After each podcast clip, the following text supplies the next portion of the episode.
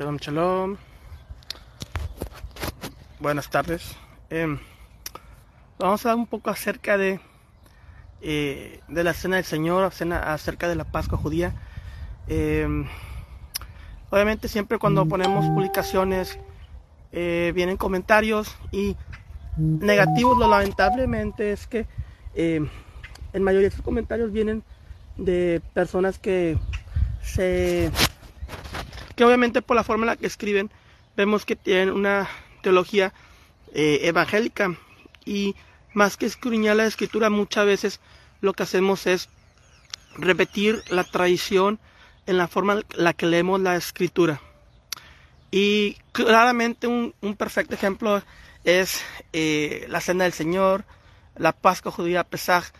Eh, cuando leemos en nuestras Biblias en nuestras Biblias de papel físicas algunas o la mayoría de estas escrituras, de estos textos, tienen unos eh, subtítulos. Esos subtítulos no son parte de los manuscritos eh, de los cuales son traducidas las Biblias. Esos subtítulos son puestos por las, impres, las personas que publican estos, estos textos bíblicos. Entonces, cuando vemos, por ejemplo, en Mateo, en Lucas 22, me gusta siempre usar el ejemplo de Lucas 22, porque aquí en Lucas capítulo 22 em, es cuando encontramos dos copas de vino y no solamente una.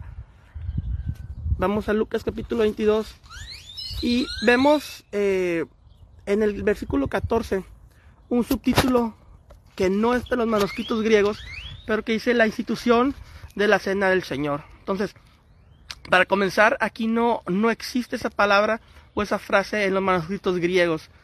Y si nos vamos unos versos atrás, al versículo 7 de Lucas 22 dice, y vino el día de los ácimos en el cual era necesario matar la Pascua.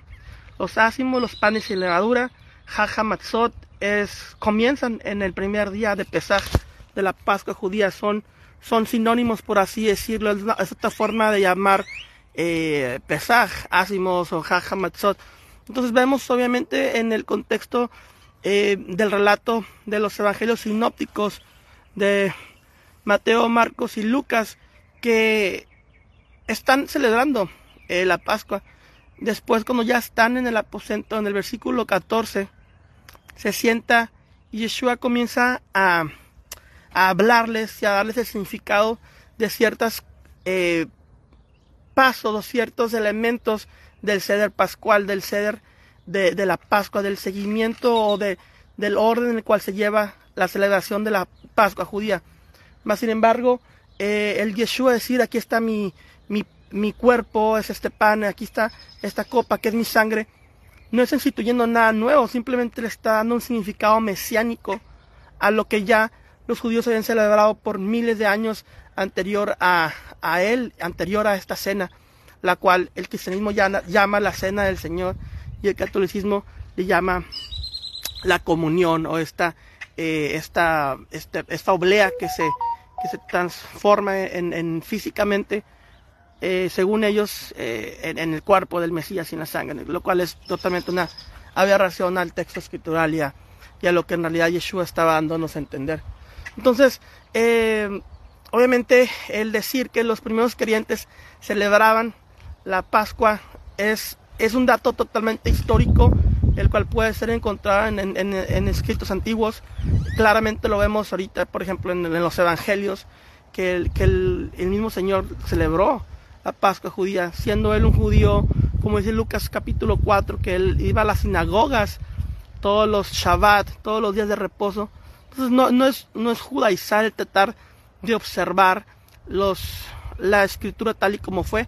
Más claramente el Evangelio de Pablo es muy claro en el que los gentiles no están o no estamos obligados a observar todas las cuestiones de la ley.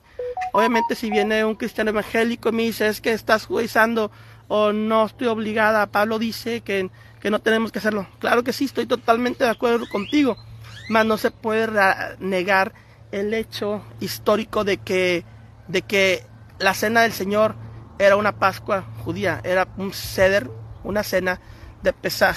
Entonces, esto es lo que quería eh, expresar un poco Y a los que lo celebran, pues, eh, feliz fiesta de, de Pesaj.